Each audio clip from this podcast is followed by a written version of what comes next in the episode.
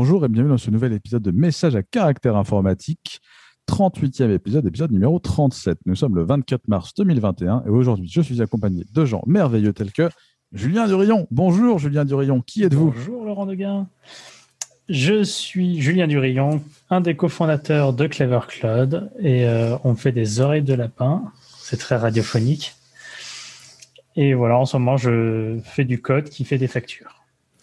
Et je suis aussi accompagné de Quentin Adam. Bonjour Quentin Adam, qui êtes-vous? Bonjour, je suis un mec qui a essayé de jongler avec des couteaux. Eh ben, je vous le dis, il faut pas le faire. Tu passes la demi-journée à la clinique de la main, tu as mal, enfin, tout ça. Faut pas jouer avec les couteaux. Après, si tu as été aux urgences comme moi, la- l'avantage, c'est qu'en temps de Covid, tu passes hyper vite. Ouais, mais là, c'est les urgences de la clinique de la main. Alors à Nantes, on a un truc qui ne fait que les mimines. Et c'est bien, hein, en vrai, parce que en fait, il faut pas se blesser les mains, parce qu'en fait, c'est la même gaine de nerf sur toute la main. Et donc, si jamais vous avez une euh, infection dans la gaine de nerf, ça peut merder. Il y a un mec dans notre espace de coworking, il rangeait ses couteaux comme ça, il s'est merdé avec un couteau sale, et en fait, il a pas fait attention, et en fait, ça a infecté la gaine de nerf, et ils ont fini par lui amputer un doigt quand même. Ah ouais Ouais, la sale affaire quand même. Un mec qui se fait une estafilade avec un couteau, quoi. Bon, eh ben, ne le faites pas. Voilà. Et je suis aussi accompagné de Jérôme Nicole. Bonjour Jérôme Nicole, qui êtes-vous? Bonjour, euh, je suis un fabricant de réseau euh, de la, en ce moment avec euh, Rapid Space qui fait de la 5G dans le cloud. Awesome. Alors, on commence tout de suite euh, sans, sans préalable, euh, parce que, en fait, si je vais préalabliser, c'est notre euh, cinquième essai aujourd'hui pour enregistrer ce podcast. Alors, on croise les doigts et on y va. Donc, après ce petit préambule, parlons de Discord et de Microsoft. Microsoft serait en lice pour acheter Discord. Ça a fait pas mal de bruit sur Twitter cette semaine. à une somme de 10 milliards de dollars. Euh, Est-ce que c'est plus ou moins que quand Microsoft a racheté GitHub? Je ne sais pas. Est-ce que c'est plus intéressant ou pas que de racheter GitHub? Bah, J'ai bien mon avis sur la question. Euh, non. Euh, voilà, je ne sais pas ce que vous en pensez. Ah, si, si, si, ça a vachement de sens. D'abord, ils ont tous les gamers dans le réseau Xbox, Xena, tout ça. Enfin, genre, ils ont beaucoup de sujets sur le gaming. Et ensuite, Discord, c'est quand même une très belle technologie de plateforme de discussion audio, vidéo, textuel, machin, euh, qui pourrait profiter de façon avantageuse à, euh, à Teams. Et moi, en fait, euh, fondamentalement, tu dégages Teams au profit de Discord ou juste la techno Teams, euh, tu vois, au profit de Discord. moi, je danse la lambada, hein, parce qu'à chaque fois que je colle un grand groupe en Teams, euh, j'ai envie de penser au suicide quand même. Enfin, genre. Alors, c'est ça qui est amusant, c'est que la dernière fois qu'ils ont eu la possibilité de faire ça en achetant Skype, ils l'ont pas fait. Bah. Que va-t-il se passer? Mais Discord, ils sont toujours en process pour faire leur IPO, hein, par contre. Alors en fait, c'est des rumeurs, mais pour l'instant, euh, il n'y a pas d'accord de trouver. Enfin, c'est une rumeur, quoi. Pour l'instant, euh, Discord, ils vont, euh, ils vont à l'entrée en bourse. Pour l'instant, c'est ça le plan. hein. Ça pourrait tout être aussi bien, enfin tout aussi bien être une intox justement pour essayer de pumper l'IPO. Donc, euh, faut rester raisonnable aussi. hein. Est-ce qu'il y a vraiment un intérêt structurel, structurant pour Microsoft à mettre la main sur Discord? Le gaming, c'est pas forcément le marché qui, sur lequel ils vont faire le plus de fric euh, sur la- le côté plateforme de com. Absolument.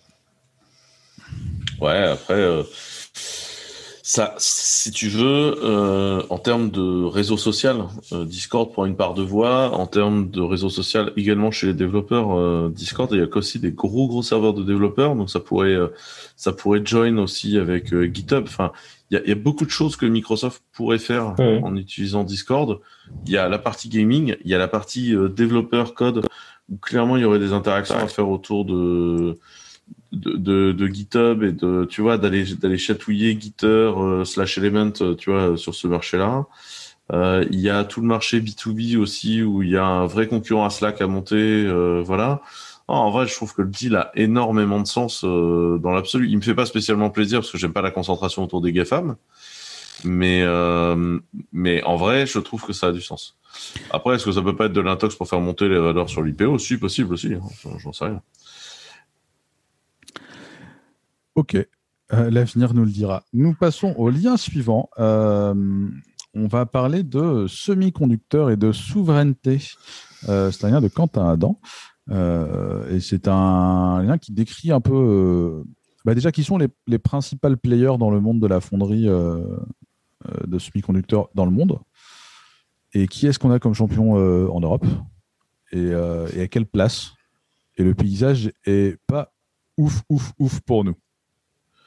Ouais, en fait, c'est un, c'est un, c'est un article de Olivier Ezrati euh, donc ce qu'il faut, ce qu'il faut bien voir sur euh, donc le blog d'Olivier Ezrati en général, c'est des articles très poussés.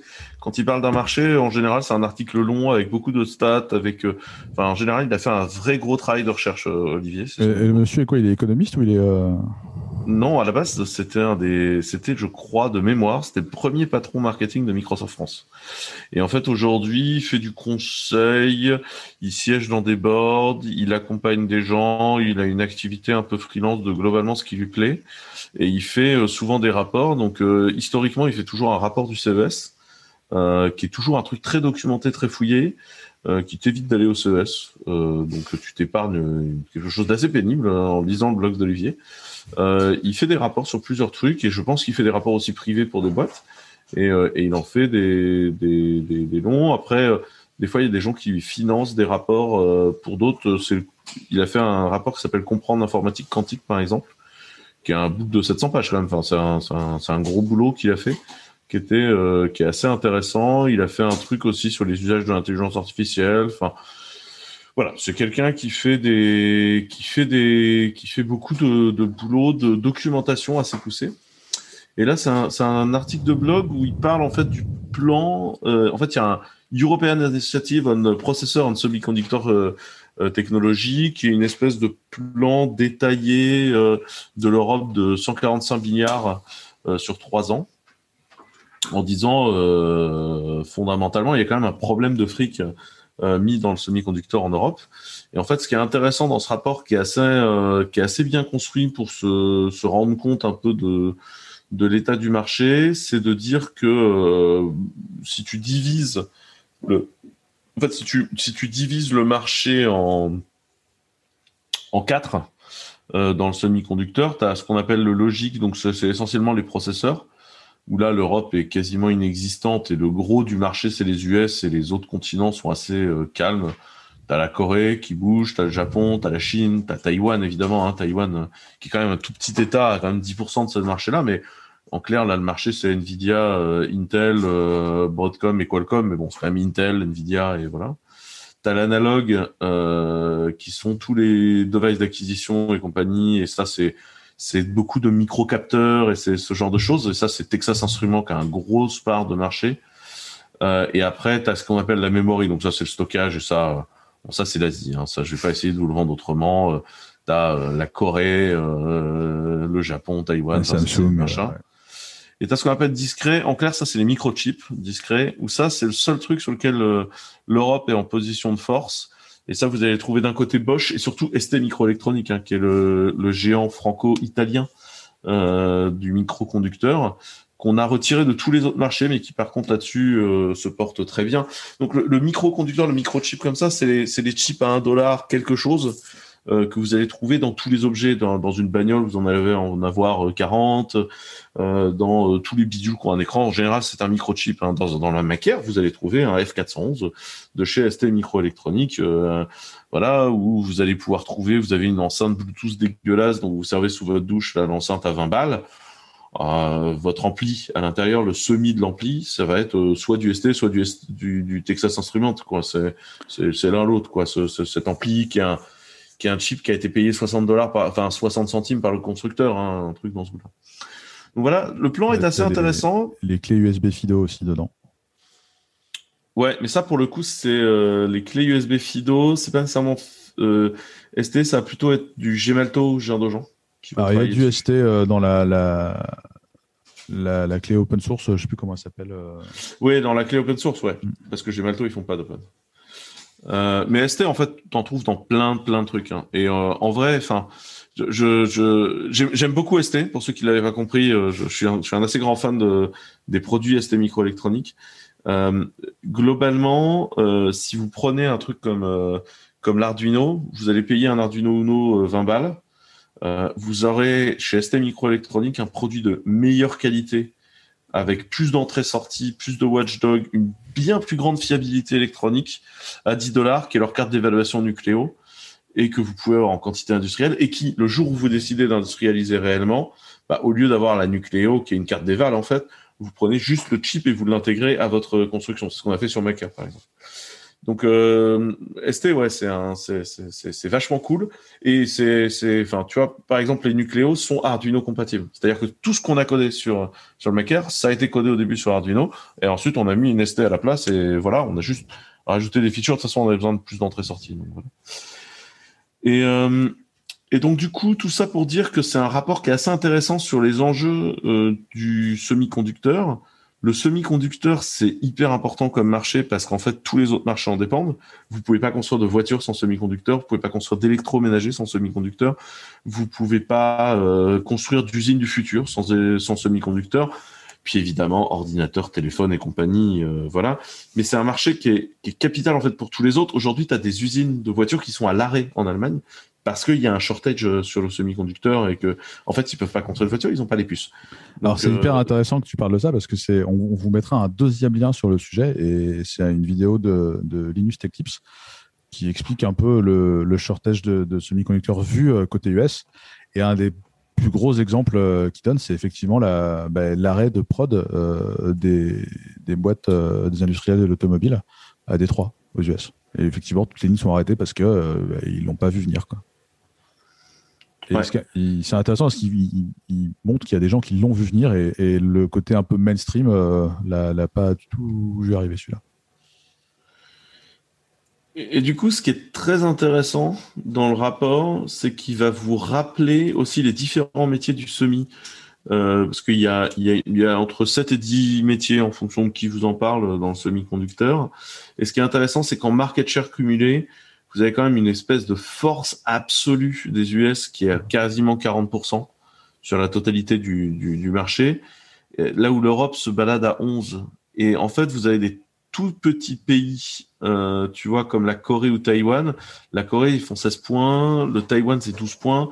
Enfin, il y, a vraiment une prévalence asiatique et américaine, en fait, sur, euh, sur ce qui se passe. Et de l'autre côté, il y a des volontés de certains pays d'y aller.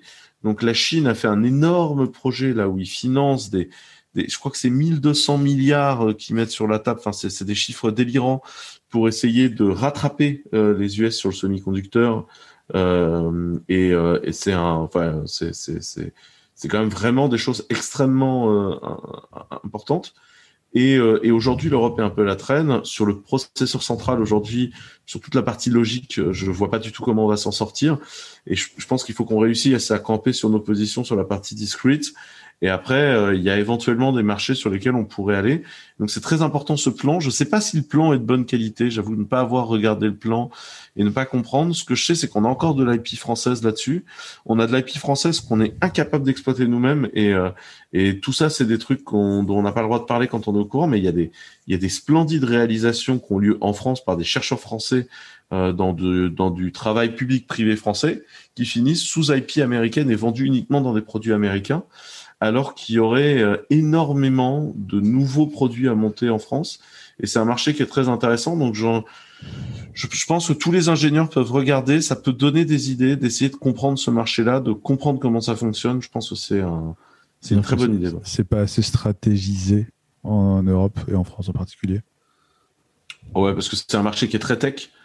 Euh, comprendre la différence euh, de marché entre le core IP, les gens qui font les wafers, et les gens qui font le DA, tu vois, ça demande d'avoir un peu d'ingénierie. Et euh, enfin, et l'ENARC euh, ou le polytechnicien moyen, euh, ça lui passe 20 bornes au-dessus de la tête et ça nous donne des décisions sur le marché qui sont pas nécessairement cohérentes parce qu'il y a un moment où il faut rentrer dans une grande technologie sur ce marché-là. Je sais pas si tu as un avis là-dessus, Jérôme. J'avoue que c'est un sujet dont j'ai jamais parlé avec toi. Parce qu'on parle souvent dans, ensemble avec Jérôme. Dans le réseau, tu dois avoir pas mal de microchips. Ah ouais, mais alors pour le coup, dans le réseau, on va surtout être sur des ASIC euh, très pointus, euh, qui vont être sur de l'API, euh, euh, enfin très pro, enfin très fermé. alors coup de bol pour le coup pas 100% américain, même si Broadcom a des parts de marché absolument colossales. enfin sur le tout ce qui est fibre et réseau IP. sur le mobile, le plus gros de la propriété intellectuelle, tu vas la trouver chez Qualcomm et chez Huawei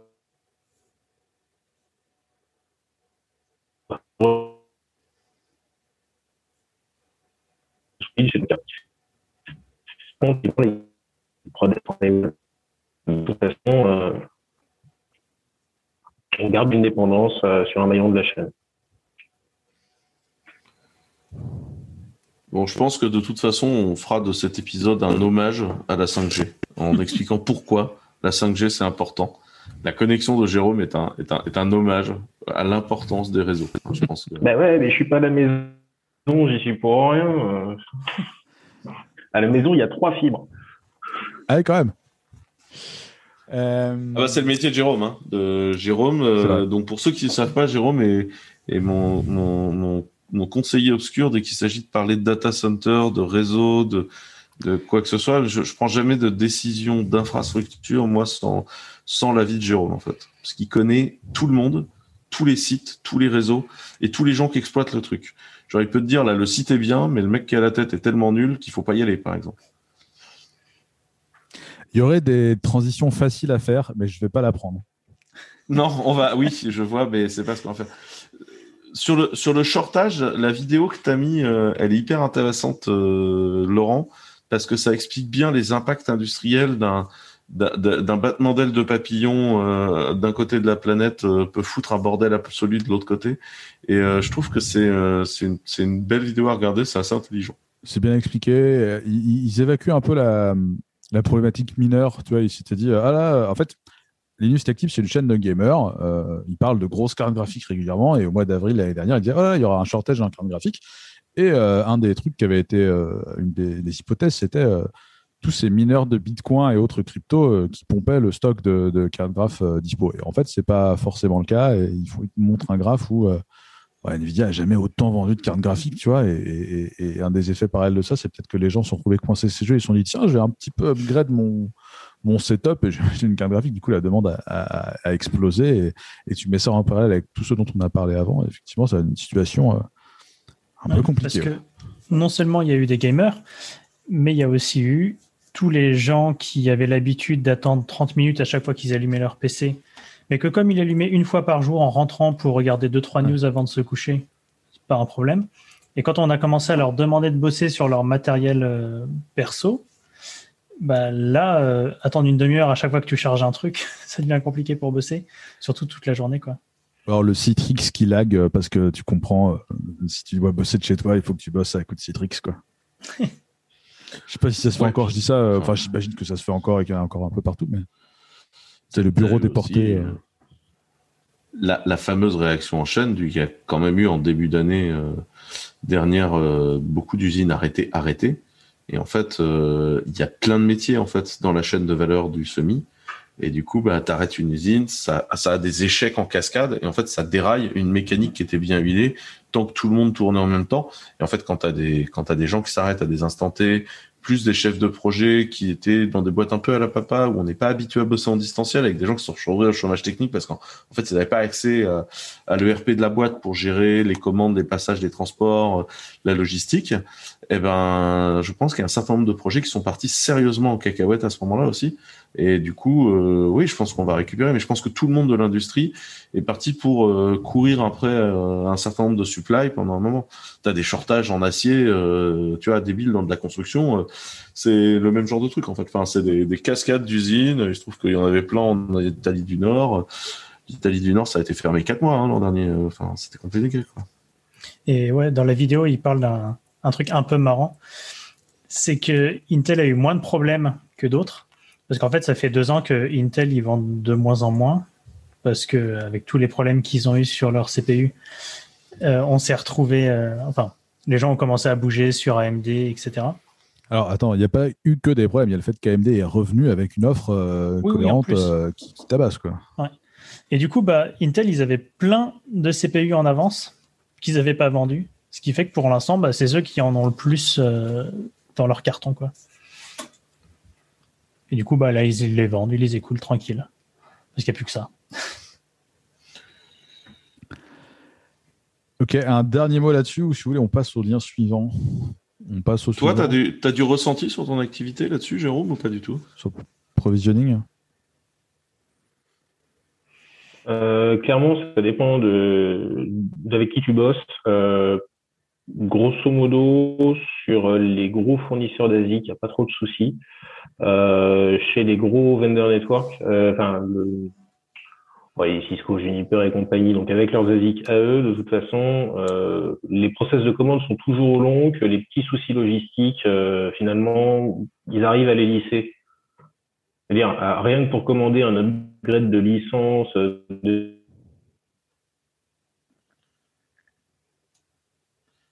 On dit.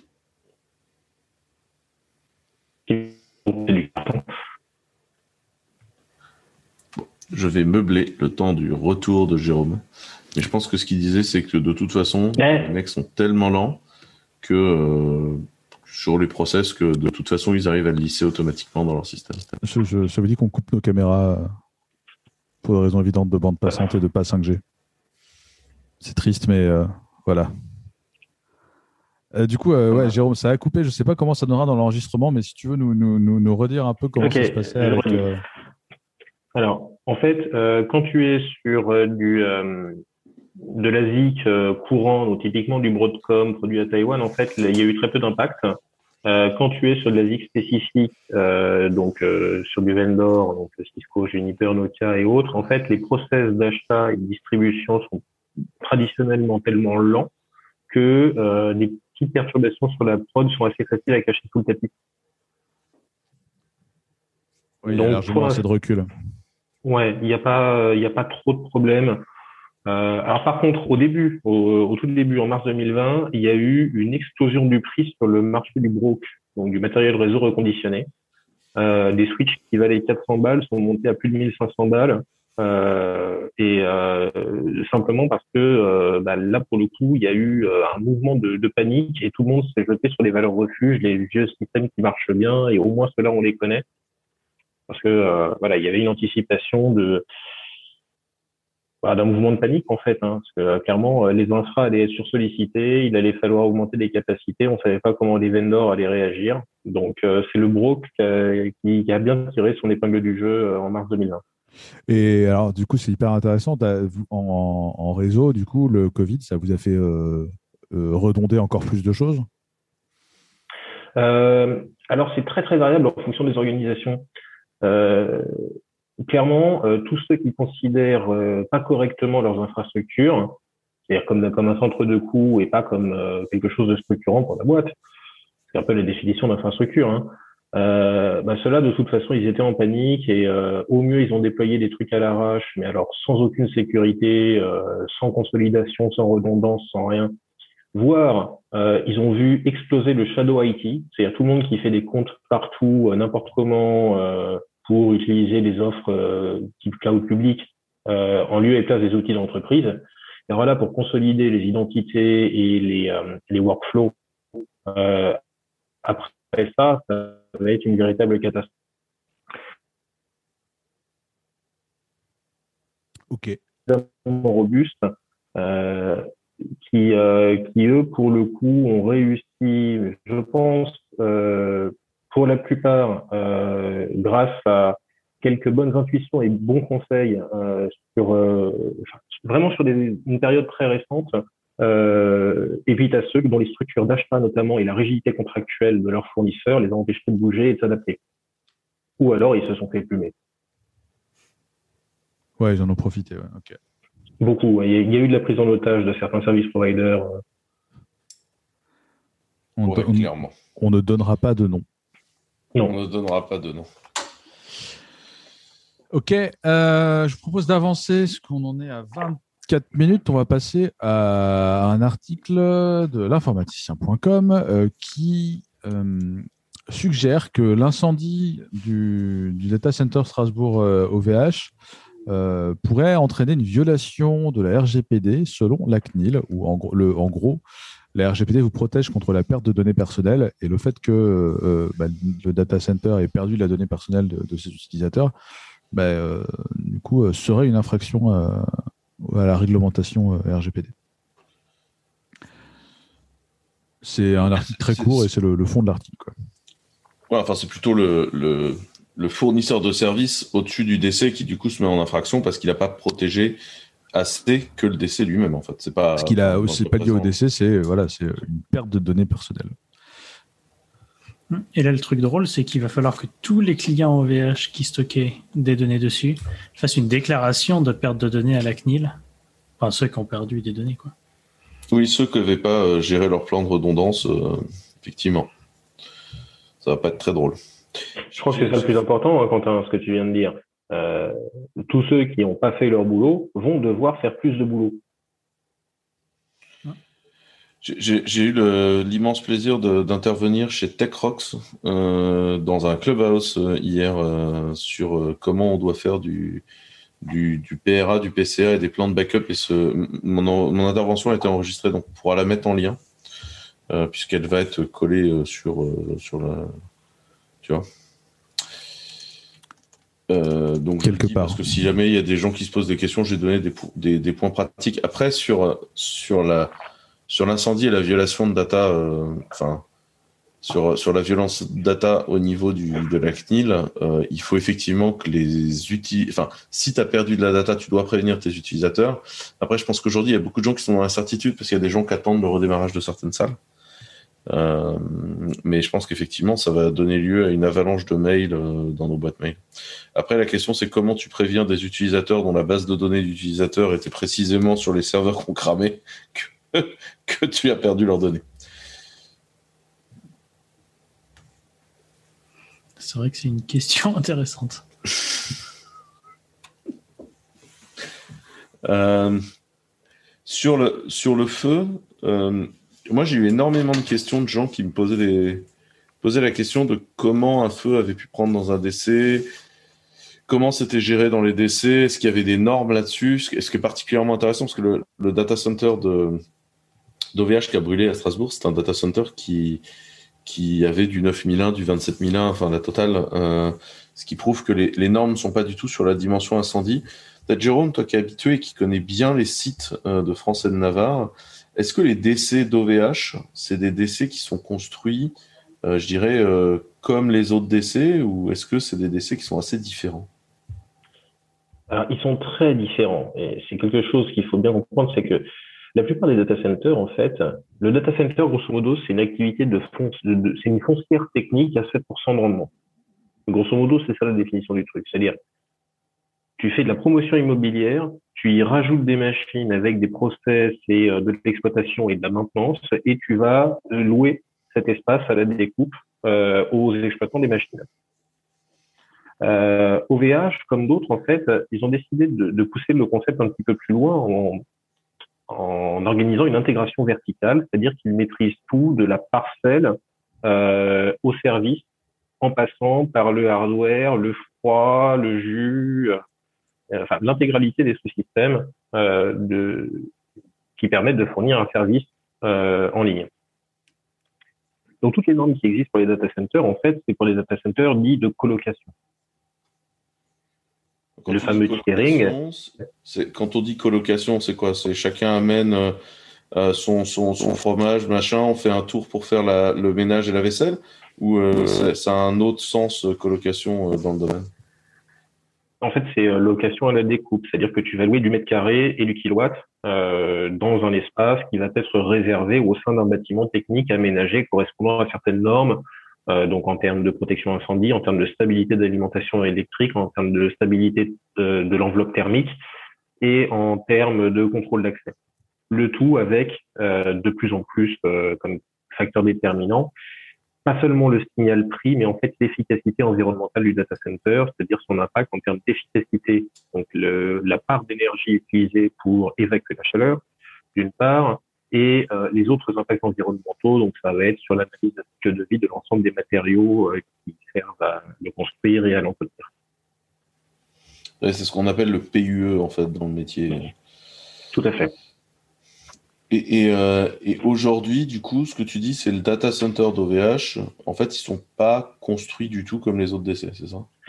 Alors non, parce que en étant verticalement intégré et en étant tout seul chez lui, euh, pour le coup, euh, OVH a pu euh, optimiser ce qui lui semblait être le plus pertinent par rapport à la conception de ses propres machines. Et euh, la première chose que tu fais pour innover, c'est te délier les mains des normes et best practices pluridécennales euh, pour essayer de voir où est-ce que tu peux gratter. Et donc, le fait de remettre en cause euh, certaines choses qu'on considère comme acquises euh, en termes de design de data center, bah, c'est pas c'est la première chose à faire quand tu veux faire quelque chose de différent et nouveau. Donc, l'idée est bonne. Par contre, euh, plutôt que de tout jeter en bloc, essayer d'évaluer, euh, faire une analyse de risque, euh, notamment par rapport au process de maintenance et de supervision des différents composants, sur ce point-là, ça aurait pu être un petit peu optimisé. Parce qu'il y a des bonnes pratiques qui existent, qui prédataient la conception de SDG2 euh, et qui auraient pu servir euh, précisément à éviter les, problématiques qu'ils ont rencontrées. Après, euh, donc du coup, pour être très clair pour les auditeurs, OVH, c'est quand même des gens, ils font le, le, l'EDC, ils le construisent en entier, dans lequel il n'y a que eux, et donc chez eux, c'est des machines que eux assemblent. C'est-à-dire que eux, ils assemblent les bécanes et ils assemblent leur système de froid et, leur système de répartition électrique et leur système de redondance. Donc, euh, enfin, comme vous le voyez, c'est pas du tout les mêmes deals que des data centers comme nous, on est client, euh, par exemple, donc chez Clever, on est, on est client de data center pour nos infrastructures en propre. Hein. On a des, des zones lancées au-dessus d'OVH euh, et c'est très clair vis-à-vis des clients ce qu'on fait au-dessus d'OVH. Et on a des zones en propre. Et les zones en propre, en fait, on fait de la colocation chez des gens qui nous vendent des mètres carrés. Et là, du coup, on change plus du tout les mêmes standards parce que du coup, alors d'abord, nous, on les visite, les décès, et il faut que ce soit joli. Il faut savoir qu'il y a une espèce de surenchère dans les décès quand tu les visites et, et genre et là c'est redondé, là c'est redondé, là c'est redondé. Et surtout, bah comme il y a plusieurs acteurs qui se baladent dedans, il y a du contrôle d'accès, il y a de la séparation, il y a des il y a des choses tu peux pas du tout les mettre dans la même pièce parce que enfin ce serait inacceptable d'un point de vue sécuritaire. Et donc du coup il y a il y a des dans le design d'un décès vraiment c'est des, des décès différents. Je pense qu'on peut le dire comme ça. Ça ça a rien à voir. Je pense que c'est un peu comme la différence entre tu rentres dans une chambre d'hôtel avec un certain nombre d'étoiles, ou euh, tu rentres chez toi, où euh, ça fait dix ans que tu y habites, euh, que tu as repeint les murs de façon personnelle, déjà deux, trois fois. Et euh, enfin voilà, il y, y, a le côté, tu es chez toi, tu as fait ce que tu veux, ou tu es dans un hôtel, tu as des process, c'est toujours propre quand tu rentres dans, quand tu rentres dans la chambre, mais tu pas chez toi. Ouais, alors il y a un truc en plus, c'est que l'hôtel, le palace, en tant que client, ou même en tant qu'investisseur d'ailleurs, il y a peu de chances que tu aies accès à l'envers du décor, c'est-à-dire oui, à toutes les galeries techniques, euh, à tous les sous-systèmes qui permettent euh, à une plateforme hôtelière de fonctionner. Euh, dans un data center, enfin, pour en avoir visité un certain nombre, je peux dire que l'envers du décor, pour certains, c'est d'une beauté, d'une ingéniosité qui a en coupé le souffle. pour d'autres, c'est vraiment pas reluisant et c'est à se demander comment ils peuvent être leaders sur leur secteur. Euh, parce que le, quand tu choisis ton implantation, en fait, tu vas évaluer euh, des critères de prix, évidemment, de fiabilité, de disponibilité que tu vas pouvoir évaluer, parce que tu peux bien croire le data center par rapport à son design, à ses specs, à son historique d'incident, mais c'est juste une belle promesse. Le commercial va toujours te dire que son site est le plus robuste du monde. Mmh. Et puis, euh, et il va pas forcément être transparent en fait sur l'ensemble de des éléments qu'il va pouvoir te communiquer. Ou alors, il va tenter la transparence et puis en réalité dissimuler les cadavres dans certains placards euh, en espérant que personne ne pense à ouvrir cette porte-là. Chose que certains acteurs euh, récemment cités font avec beaucoup d'habileté. Euh, pour, pour, vous donner une idée, quand on visite un décès et qu'on l'audite, c'est pas, pas une tâche qui prend deux heures, quoi. C'est, on y va pour plusieurs jours en général. Donc, faut savoir qu'en plus, les data centers sont toujours croisés, placés dans des endroits merveilleux, euh, genre euh, de la périphérie dégueulasse. Donc, tu te retrouves euh, à l'Ibis d'à côté, coincé entre un Formule 1 et un, un, un, un McDo et un, et un, et un Buffalo Grill, tu vois. Et, et, là, tu passes beaucoup de jours à auditer le décès. Et moi, il m'est arrivé de faire des audits de décès où tout était évoqué, y compris la marque des écrous dans les baies, quoi. C'est-à-dire qu'on pouvait aller très très loin dans euh, dans l'espèce d'audit de euh, OK, où est-ce qu'on en est, pourquoi on va faire les choses, quoi. Alors, en plus, ce que tu viens de dire est vachement intéressant. Ce que tu viens de dire, les écrous, on s'en fout, un écrou, c'est un écrou. Eh oui, mais le problème, c'est qu'il y a aussi des normes sur les écrous. Alors, typiquement, le problème que tu vas avoir, c'est que si tu as des tiers qui manipulent une visserie de mauvaise qualité, ils vont pas forcément la serrer exactement de la bonne façon et tu vas faire de la limaille de fer. Limaille conductrice et potentiellement euh, qui va se déplacer dans les flux d'air et qui va atterrir bah, sur une zone conductrice, pas forcément correctement isolée, au sein d'une machine euh, dans lequel l'air est brassé. Bah, c'est des trucs comme ça qui peuvent provoquer des incendies. Pour, pour, vous donner, je vous, je vous révèle des, des, secrets. Quand, quand, on a fait des audits des fois de décès euh, avec euh, Jérôme, il nous est arrivé de parler de décès dans des caves. Euh, Jérôme, c'est quelqu'un qui va être capable de vous dire quelle est la matière euh, de la roche alentour. Et il dit comment vous vous démerdez avec la dessiccation euh, du, du, sulfate dans le coin et la poussière des, référente à la dessiccation. Quel est votre taux de dessiccation? Parce que là, vous allez mettre du chaud dans un endroit où il n'y en avait pas. Et Enfin, il y a, une partie quand on évalue des décès qui est très BTP, quoi. C'est, c'est vraiment, c'est un métier où vous Ah, devez. c'est- euh, C'est ce que tu disais, Jérôme, tout à l'heure, c'est du foncier, quoi. Vraiment, c'est ça, c'est du foncier et, et- et de la location euh, de- des legs derrière, mais c'est essentiellement du foncier. quoi. Alors il y a ça, et puis euh, ça peut aller très loin. Là, par exemple, euh, j'ai euh, j'ai j'ai aidé euh, à dépanner sur un, un projet d'aménagement d'un pop télécom, donc là pour mettre des, équipements 5G euh, en zone très dense.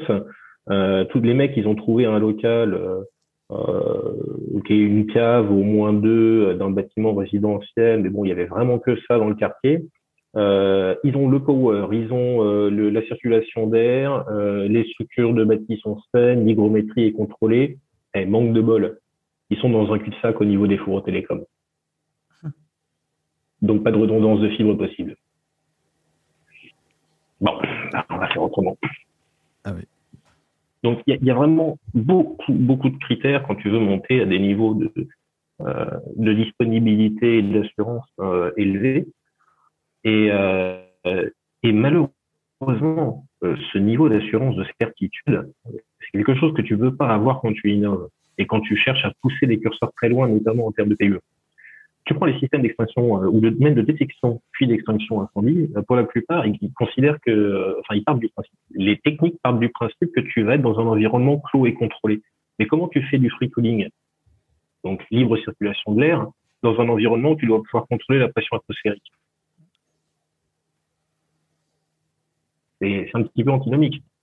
Donc, pour gagner sur du rendement, tu vas utiliser des technos, ou ne pas en utiliser d'ailleurs, mais qui risquent, enfin, qui peuvent augmenter un risque. Et ce risque va être contrôlé, limité, par le fait que tu aies une meilleure connaissance du matériel euh, hébergé, et donc des risques de déclenchement ou des moyens de détection possibles sur ces équipements, parce que c'est ton matos, tu l'as conçu toi-même, et chez toi, il n'y a pas d'équipement tiers, il n'y a pas d'intervenant tiers. Donc, c'est un pari qui est tout à fait valable. Euh, juste rapidement, peut-être parce que les gens me posent souvent la question. On éteint comment un incendie dans des data centers, euh, je dirais, traditionnels du marché en coloc? Euh, tu coupes le jus et tu refroidis, ou alors tu asphyxies. Alors, refroidir, en fait, donc là, on en, revient à la diabatique, c'est-à-dire le brouillard d'eau. C'est ce qui marche le mieux, parce que l'asphyxie, donc historiquement, avec des gaz oxydants, euh, enfin oxydables, euh, donc type le FM200, euh, maintenant, on s'interdit, donc on utilise plutôt de l'azote pour remplacer euh, l'atmosphère et donc dégager l'oxygène pour arrêter que ça brûle. Ça, ça marche bien en fait euh, sur des feux de plastique. Le problème, c'est que il n'y a pas que des feux de plastique. Donc la première chose, c'est de couper le jus pour éviter les feux électriques ou pour éviter d'aggraver le problème. Euh, ensuite, tu as, un autre problème, c'est que euh, pour assurer la continuité d'alimentation électrique, tu as besoin de batteries. Alors, dans les data centers qui ont besoin d'homologation et de certification, les batteries, tu les mets dans un local totalement isolé, hermétique, à part et avec des mesures incendie particulières. Dernier site que j'ai connu où il y a eu un feu de batterie, en fait, les pompiers ont défoncé le mur extérieur pour couler du béton dedans parce que c'est la seule façon de l'éteindre. Ah, les feux de batterie, c'est pénible. Juste euh, pour, pour ce qu'on te dit de certification et de garantie sur un site, tu parles de quel type de certification? Parce que les gens ont l'impression que la 27001, c'était euh, l'ISO 27001 était une certification de décès. Or, euh, il n'en est rien. Euh, Non, la 27001, elle va concerner que ton contrôle d'accès. donc, euh, quand tu parles de, de certification dans un data center, tu penses à quoi, toi? Il y a différentes normes, plus ou moins locales, plus ou moins globales, qui vont exister. Euh, le truc qui fait référence, mais qui est très souvent dévoyé parce qu'il y a un problème de dépôt de marque, euh, ça va être le, le tiering de l'Uptime Institute. Donc ça, c'est une garantie de disponibilité. Euh,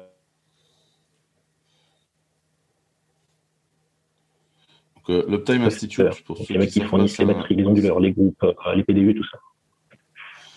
Ouais, il y, a eu une légère coupure, mais l'Uptime Institute, pour ceux qui ne savent pas, donc c'est une, une, boîte anglaise qui a, qui a créé une, une façon de référencer les décès euh, qui est assez connue euh, et très utilisée.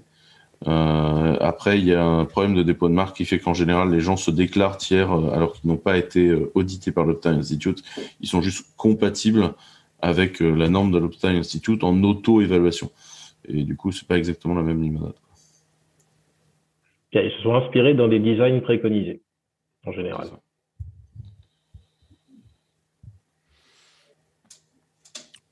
Ok, on... je vous propose de passer au lien suivant parce qu'on reste quand même globalement dans le sujet.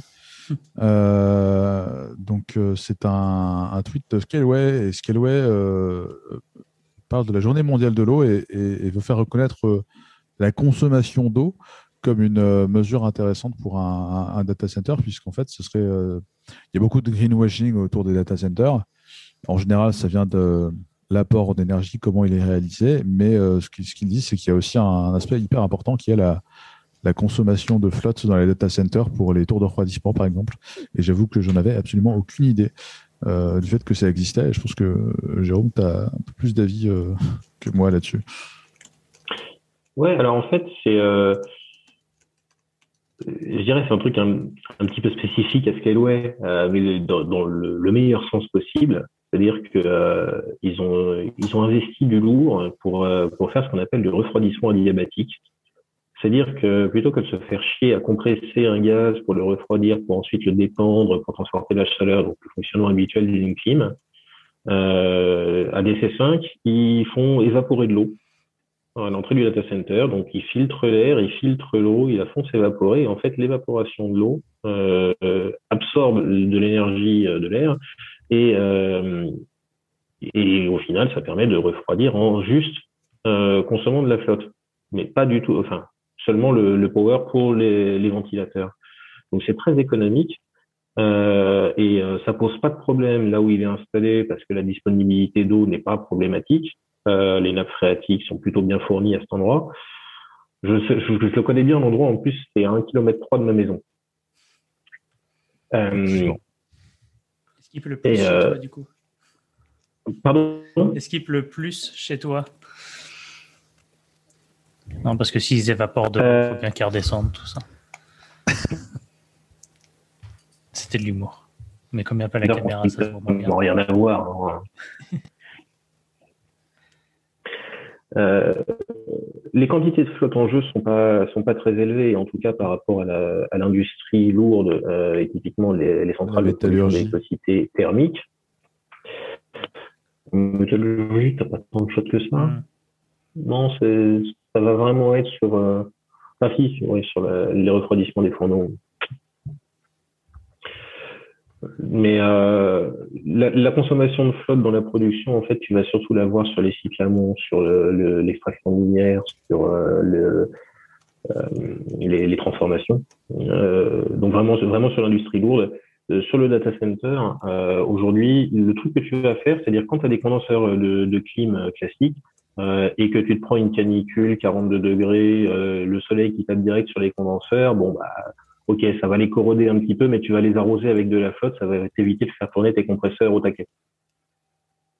Hmm. Ça n'a pas fait. Et c'est de l'eau perdue. Alors, dans certains pays, pour le coup, il est euh, assez euh, alors, pas fréquent, je pense que ça à disparaître, mais j'en ai déjà vu dans Paris intramuros un, un refroidisseur d'urgence dans une salle de machine euh, qui fonctionnait à eau perdue. Tu prends de l'eau courante qui sort à 11-12 degrés et puis tu la recraches à 20 degrés dans les eaux usées. Okay. Ça, effectivement, c'est très dispendieux. Mais c'est un système d'urgence. Et c'est l'un des plus compacts possibles. Donc, par rapport à enfin, la petite surface disponible, euh, bah, ça paraissait être un bon compromis pour, comme système de secours. tu te retrouves avec les mêmes problématiques de euh, faire monter la température de l'eau dehors. Oui, mais tu peux, tu peux le faire de façon plus ou moins efficace. Et en fait, si on commence à étudier vraiment la consommation de flotte des data centers, on va voir que certains n'en utilisent que très très peu parce qu'ils sont sur des systèmes traditionnels, mais pour le coup, dont les PUE sont beaucoup moins intéressants. Et puis ceux qui utilisent un petit peu d'eau, euh, enfin plus ou moins d'eau, en fait, on va se rendre compte que c'est Scaleway qui l'utilise le plus efficacement. Ok. Donc c'est pas une, c'est pas un trait commun. À, euh, à la fin de l'article, il propose un indicateur et bon, en gros, c'est un indicateur euh, pour les gens qui font ça et c'est pas du tout un trait commun à la plupart des décès. Non, il faut, bien voir que les data centers, euh, je dirais, euh,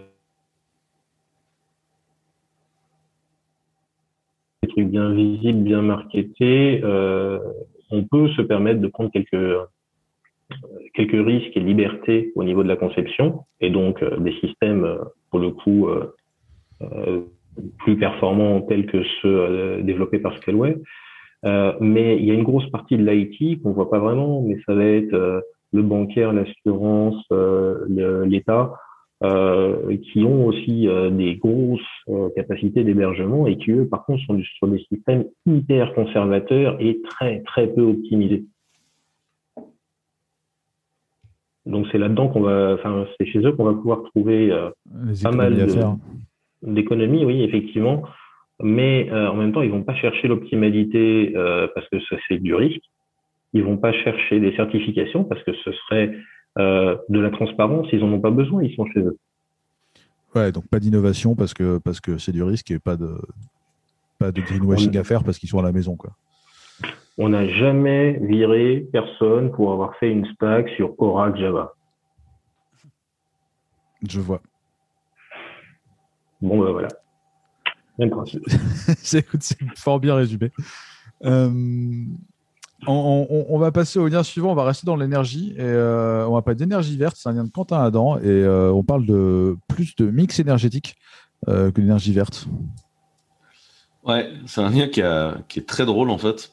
donc c'est un thread de François Dos Santos qui est un qui est un mec qui bosse dans l'énergie en fait et en fait, ce qu'il explique, c'est que euh, les fameuses offres dites d'électricité verte, où euh, du coup, ils vous promettent d'acheter du renouvelable et que vous achetez de l'électricité uniquement nucléaire et renouvelable, avec le moins de fossiles possible, bah en fait, euh, du coup, c'est génial parce que ça, ça favorise l'énergie renouvelable. Bon, en fait, que nenni, vous ne faites que de l'affectation, en fait.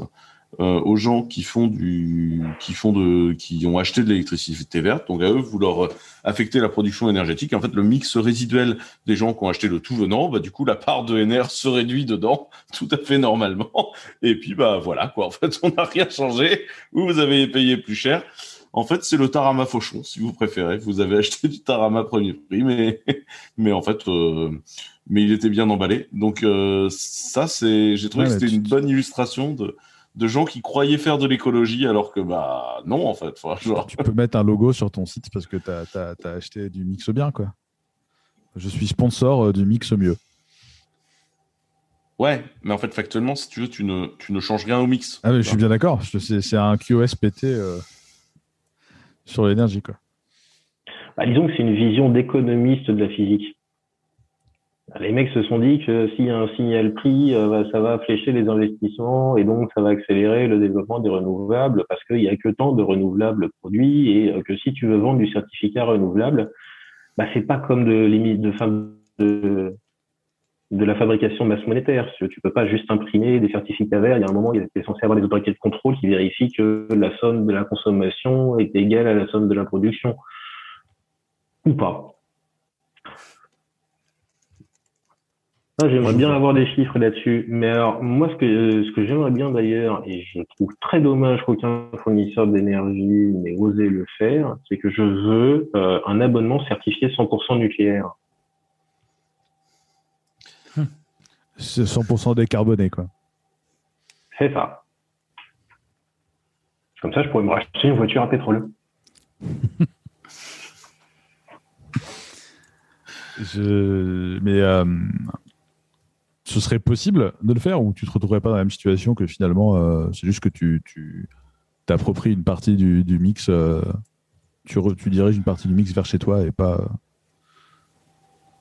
pas autrement. Je sais pas si c'est très clair. Bah, si tu veux, de toute façon, euh, les électrons, ils sont pas notés, euh, tu vois, genre, il n'y a pas la Bah, provenance ouais. de l'électron dessus, tu vois, donc, euh, à un Ce serait que de l'encouragement. Ce serait que de l'encouragement commercial en fait. Ce que tu disais tout à l'heure. Ouais, pour moi, tout ça, c'est vraiment une espèce de vision, euh, euh, euh, de, de, en fait, ça, ça m'énerve beaucoup, moi, cette espèce de pression qu'on fait pousser, passer sur le consommateur, sur l'écologie, alors que la consommation énergétique est, est- elle est avant tout collective et c'est essentiellement des décisions collectives et essayer d'expliquer en permanence aux gens que c'est de leur faute, enfin, c'est, tellement une idée de McDonald's, ça m'énerve. Enfin, Est-ce que, voilà, c'est pas une méthode nouvelle. euh, on rappelle que Coca-Cola faisait de la pub pour le recyclage, alors que les mecs faisaient des bouteilles en verre, qui est, qui est un- le seul contenant euh, recyclable euh, entre guillemets hein, de manière infinie. Et, quand ils ont sorti des canettes, ils, ils expliquaient aux gens qu'il fallait faire attention à ces canettes, quoi, alors qu'ils auraient pas continué à faire du verre, tu vois. Je vous mets l'article de Monsieur Chamaillou qui parut il y a quelques années euh, à la suite, comme ça il sera dans, le, dans, dans le, dans les notes de l'épisode.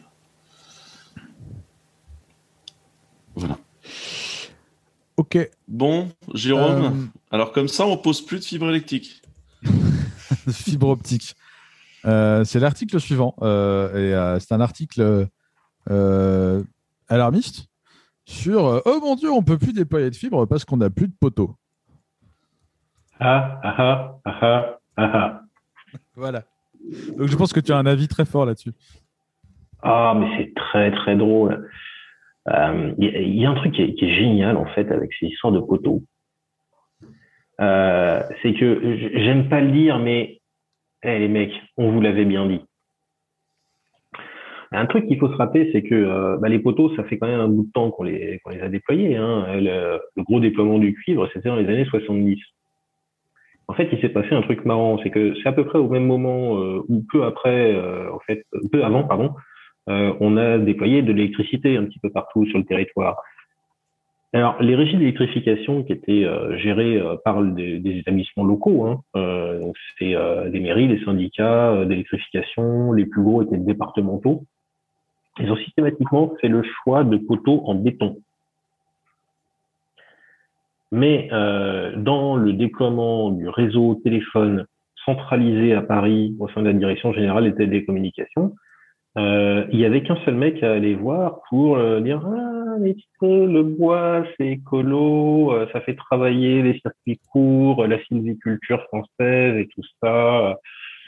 Et euh, euh, finalement euh, par euh, quelques jeux de lobbying euh, la direction générale des télécommunications a décidé de déployer des poteaux jetables c'est-à-dire on savait très bien qu'ils avaient une durée de vie de 30 à 40 ans euh, plutôt que de faire du durable en béton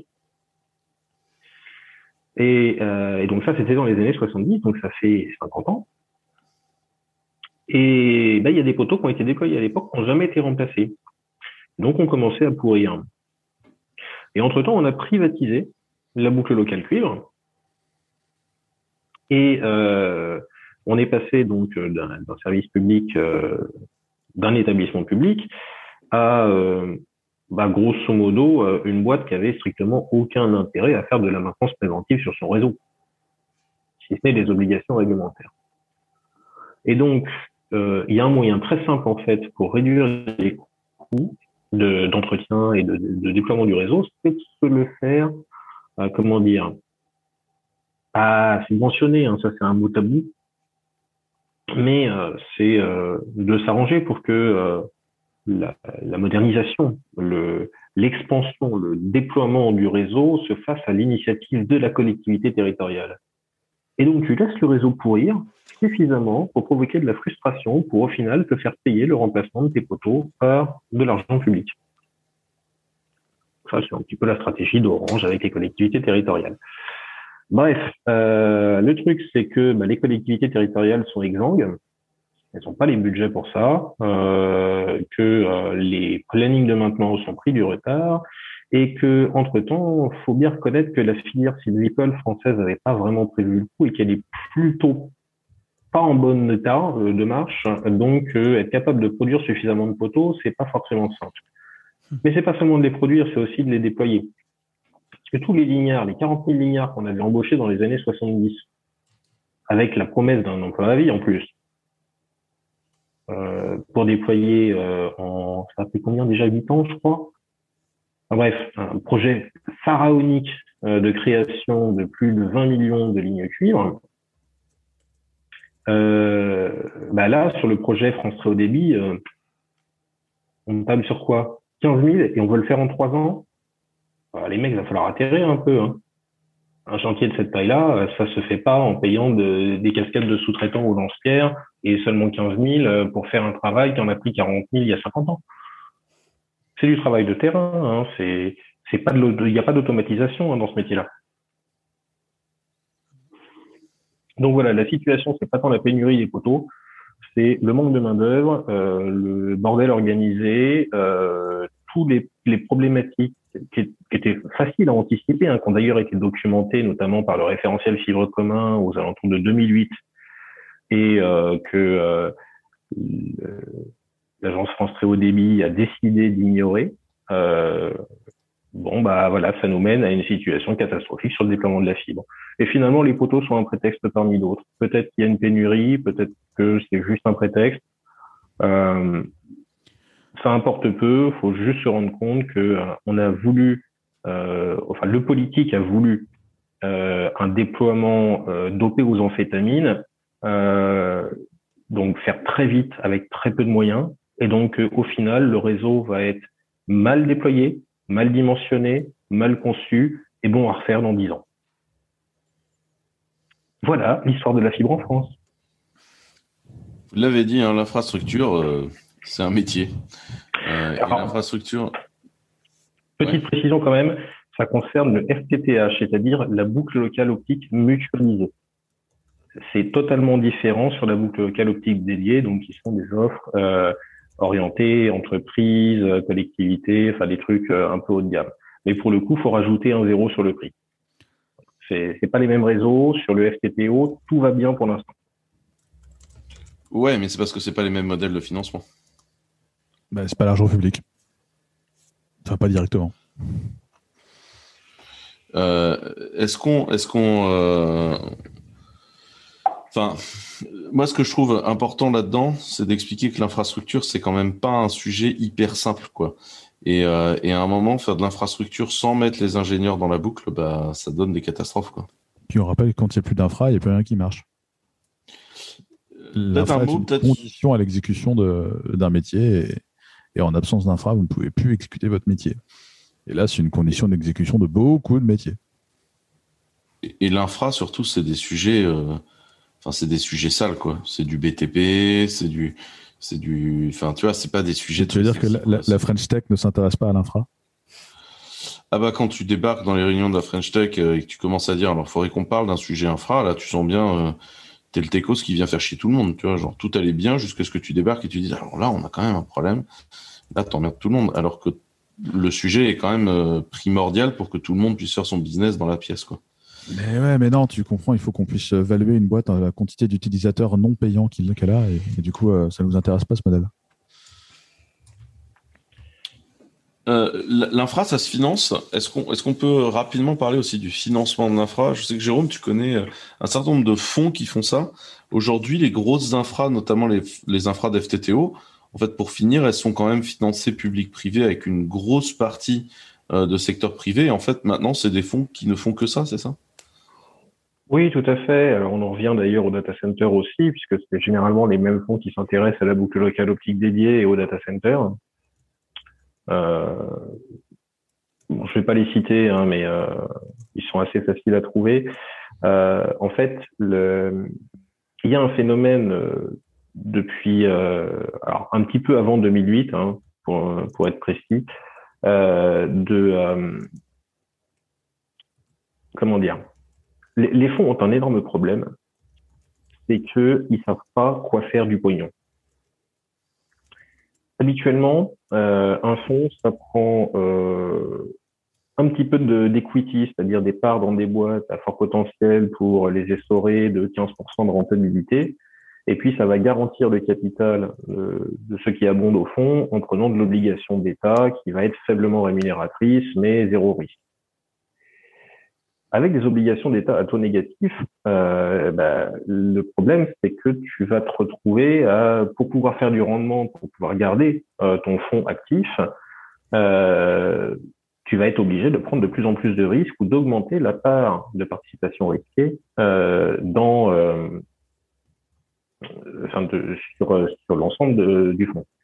Et donc, tu vas passer de 80% de garantie et 20% d'equity euh, à euh, peut-être du 50-50. Et donc, en fait, ça a libéré une quantité de pognon de dingue pour quelque chose qu'ils considèrent comme un asset. C'est-à-dire, une infrastructure, c'est un asset. Elle ne peut pas disparaître du jour au lendemain. On est sur des cycles d'investissement longs et elle produit une rente. Une rente qui plus est de situation, puisque euh, il va y avoir deux, trois grands max. Alors, à Paris, il y a une dizaine de réseaux optiques dédiés, euh, mais euh, peut pas y en avoir plus. De toute façon, il n'y a pas assez de place sous nos. Euh, donc, tu sais que euh, tu peux avoir euh, au moins 5% de part de marché si tu fais ton travail correctement. Donc, c'est du revenu garanti, d'une certaine façon, sur un asset qui ne disparaît pas. Et donc, les fonds sont extrêmement friands de data center et de fibre optique parce que ça a presque le niveau de garantie d'une obligation d'État, mais avec une rentabilité potentiellement largement plus élevée. Et donc, et ça se revend bien. Et ça se revend très bien. Alors moi, pour le coup, euh, des, opérateurs qui ont déployé de la fibre dans quelques agglomérations, euh, j'ai aidé à en démarrer euh, beaucoup, dont certains ont revendu assez récemment. Et alors, je sais pas, grosso modo, quand tu es un fonds, tu, tu vois une boîte, la méthode d'évaluation classique, c'est tu prends les bidas et puis tu as un multiple qui est quelque part entre x7 et x15 en fonction de l'activité et du marché. Et x15, ça paraît déjà beaucoup. Hein. On est d'accord? Ouais, c'est énorme même. Ok, bah, j'en ai vu un partir à 35, un opérateur de fibre. À x35 sur les bidas Ouais. Oh, putain. Les fonds sont fous il, cherche un petit peu le air liquide de la tech. Là. Ce que tu es en train de dire, c'est qu'ils cherchent le truc increvable euh, qui peut que bien marcher et, ils sont prêts à le sécuriser en, en, dumpant tout un gros tas de pognon. Mais c'est une stratégie qu'on voit aussi, euh, nous, euh, de près dans le cloud. C'est-à-dire que les gens achètent un marché à très très cher parce qu'ils savent qu'ils vont pouvoir le garder longtemps et que ça finira par être rentable. Ouais, alors en fait, le, problème, c'est que c'est complètement con parce que il y a une particularité en France c'est que euh, les infrastructures d'accueil, donc les poteaux et les fourreaux historiques, euh, sont accessibles aux opérateurs privés via une offre régulée. c'est ce qui a permis l'explosion en fait du déploiement de fibre optique, que ce soit BLOM ou BLOD en France. C'est pour ça qu'on est vraiment en avance en France par rapport à beaucoup d'autres pays où chaque opérateur doit faire ses propres tranchées. Euh, bah, le problème en fait, c'est que les conventions d'occupation, elles sont précaires. Donc les mecs, ils achètent un asset pour 30 ans. Légalement, contractuellement, ils peuvent se faire foutre dehors du jour au lendemain. Donc bon, c'est pas très intelligent. Effectivement, ça n'encourage pas à faire du business long terme. Mais oui, mais c'est te dire à quel point les fonds sont fous. Ils n'ont pas compris ce qu'ils achetaient. Ça aussi, on a eu l'occasion de s'en rendre compte par notre métier. Mais du coup, euh, voilà, j'ai trouvé que c'était intéressant d'avoir ça. Enfin, on a souvent ces discussions-là. Peut-être on peut, on peut en faire euh, la promo rapidement. Il y, a, il y, a, un groupe qui existe avec une mailing list active depuis euh, très longtemps et des événements de grande qualité qui existent, qui s'appelle le FRNOG et qui sont les gens qui globalement font du réseau en France. et, et c'est quand même un, un, un groupe qui est très intéressant si vous voulez en apprendre plus sur l'infrastructure française. Bah, il y a un truc à bien comprendre en fait, c'est que euh, tu as les faiseurs de réseau et tu as les diseurs de réseau. C'est-à-dire que euh, tous les gens qui vont dans les comités théodules de régulation, de planification, de stratégie, euh, de gouvernance et tout ça sont essentiellement des juristes, des marketeurs, des communicants. Il y a quelques anciens techniciens reconvertis, mais ils sont pas bien représentés généralement dans, dans, ce genre d'organisation. Euh, et pour le coup, FRNOG, donc le French Network Operator Group, est traditionnellement un endroit où on cause surtout de techniques et où les cravateux sont officiellement les pas bienvenus. Bon, ça s'assouplit avec les années, mais c'était un petit peu l'idée de départ. Ouais, C'est-à-dire qu'on a quand même besoin de sponsors pour les trucs comme ça, donc on laisse les cravateurs rentrer. C'est ça. Ouais, aussi qu'il y a des gens euh, qui n'étaient pas cravateux à la base et qui le sont devenus avec le temps parce que. Aussi. Et ce qui est pas nécessairement mal, hein, parce que tu vois, ils amènent, Non. euh, ils amènent, euh, ils amènent à la cravate euh, ces lettres de noblesse dans le métier, ce qui est pas nécessairement une mauvaise opération pour tout le monde. Tout à fait. Moi, j'essaye un petit peu de, de faire le pont entre les deux euh, dès que j'en ai l'occasion, mais euh, faut reconnaître que c'est un- C'est- euh, bien d'avoir des champions euh, avec nous euh, dans les hautes sphères, en fait. C'est ça qui est, qui est- qui est- qui est très très bien. Quand je dis hautes sphères, c'est dans les sphères cravateuses, pour être tout à fait euh, transparent. Alors, je veux dire, dans, dans les infrastructures numériques, pour le coup, on a une chance euh, énorme. Euh, c'est que euh, on a euh, une femme de terrain qui vient d'être nommée à la présidence de l'ARCEP. Donc c'est l'or de la rodière. Peut-être Voilà. que vous vous souvenez, mais Jérôme et moi nous avons eu le plaisir de co-signer une, une petite tribune euh, sur euh, la nomination euh, à l'ARCEP qui était initialement prévue, où on n'était pas nécessairement en phase, je dirais, avec ce qui avait été prévu. hein, et, et du coup, Laure de la Rodière a été nommée à l'ARCEP. L'ARCEP, pour ceux qui ne le savent pas, c'est une présidence de 5 ans qui est Non. non révocable. Alors la- l'ARCEP, c'est l'autorité de régulation euh, télécom. Déjà. Des communications électroniques, des postes et de la distribution de la presse. Pour être précis, c'est un mandat de six ans euh, sur nomination. Donc la présidence du collège est nommée par le président de la République sur proposition du Premier ministre pour un mandat de six ans non renouvelable, non révocable. C'est-à-dire que c'est une autorité administrative indépendante qui n'est pas soumise à une pression politique. Ça, c'est la théorie. voilà, une fois qu'on a dit ça. euh, il y a le Bon, et donc. Le projet initial, là, je vous ai parlé un petit peu de comment on en est arrivé à cette débâcle sur le déploiement de la fibre. Euh, en fait, ils avaient prévu de nominer euh, le coupable de tout ce bordel à la présidence de l'ARCEP, à la base. C'est pour ça qu'on n'était pas trop d'accord. Euh, mais du coup, c'était quelle, quelle fonction est-ce qu'il occupait pour être coupable de ça? Euh, oh bah, à l'agence du numérique, euh, à Bercy pendant un moment, à l'autorité de la concurrence avant ça. Enfin non, c'était euh, c'était pas le c'est le conseil de la concurrence à l'époque. Euh, Enfin voilà, un parcours de haut fonctionnaire assez classique. Et maintenant, il est l'IRCAP dans un finistère. Je vois. Eh euh, on écoutez, fait des euh, amis là, je pense. hein. ouais, est-ce, que- est-ce que ces gens nous écoutent? En tout cas, euh, Laure de la vraiment- J'avoue, j'avoue cool, euh. douter. Euh, moi, j'étais assez content de l'avoir vu, bah, notamment dans une émission sur la chaîne parlementaire où était invité aussi euh, euh, Quentin Adam, euh, ce qui m'a fait découvrir en fait l'appétence tech euh, qu'avait euh, Laure de la Rodière et ça fait plaisir en fait d'avoir quelqu'un qui s'y connaît. Quoi. Ah, non seulement elle s'y connaît, mais euh, elle sait mobiliser les troupes et, euh, et c'est une grosse bosseuse.